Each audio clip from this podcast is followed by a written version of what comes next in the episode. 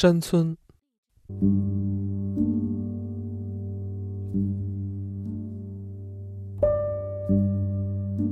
这是山南的第一个村子，在此正式展开我热爱的流浪生涯。我漫无目的的游荡着，在阳光下小憩，自由自在的四处悠游。我带着一只背包走遍天涯，即使裤管磨出了陈旧的毛边，依然乐此不疲。我请酒馆将葡萄酒送到屋外，突然想起布索尼·费鲁希尔的话：“你看起来有些乡土气息。”不久前在苏黎世碰面时，这老好人以嘲讽的口气如此形容我。当时安德正担任马勒交响乐团的指挥，我们在常去的餐厅聚会。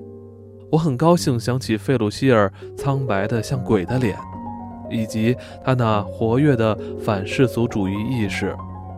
如今，这样的人已十分罕见。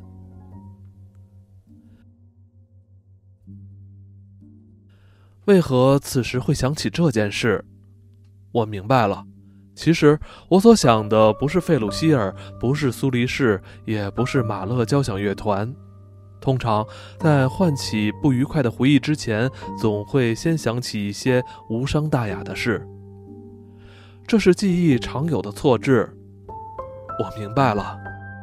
当时在餐厅里有位金发红霞的年轻女子，我并未与她交谈。然而，她就像个天使。看着她，既是一种享受，也是一种痛苦。那一小时里，我的确爱上了他，我仿佛又回到了十八岁。突然间，我恍然大悟：风情万种的金发美女，我已忘记你的芳名，但当时我的确爱上了你。在这阳光下的乡间小路，我再度激起那一时对你的爱。没有人比我更爱你，唯我给予你支配我的权利，毫无条件的权利。然而，我天生不是忠实的情人，我用情不专，我爱上的不是女人，而是爱情。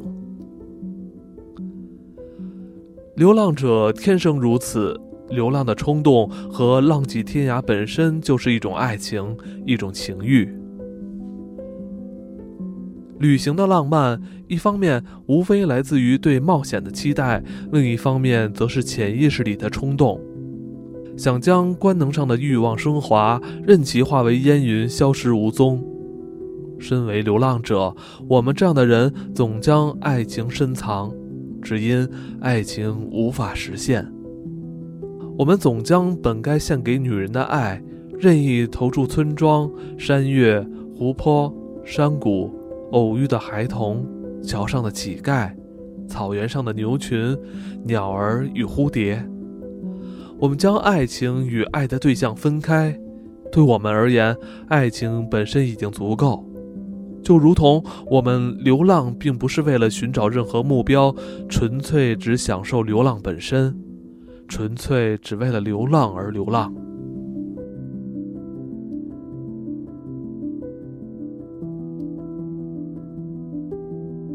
脸庞洋溢着朝气的妙龄女郎啊，我不想知道你的芳名，不想刻意经营对你的爱。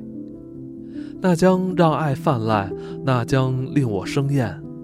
你不是爱情的终点，只是爱情的原动力。我将这爱情献给路旁的花朵，献给葡萄酒杯里摇晃着的晶亮阳光。献给教堂的红色圆顶，因为你，我爱上了这世界。啊，这全是一派胡言。今夜在山里的茅屋，我才梦见那金发美女，我毫无缘由地爱上了她。如果她在身旁，我愿放弃流浪的快乐，伴她度过余生。因为她，我才有兴致饮酒吃饭。因为他，我才有动力在小村庄里描绘中塔。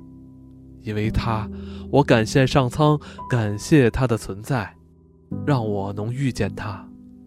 因为他，我写诗，并任这杯红酒令我沉醉。我带着晴朗的南方的小气，注定要献给对山那一边的金发女郎的思念。她那清纯的双唇多么美丽。而可悲的人生又是多么美丽多么无奈多么令人痴迷。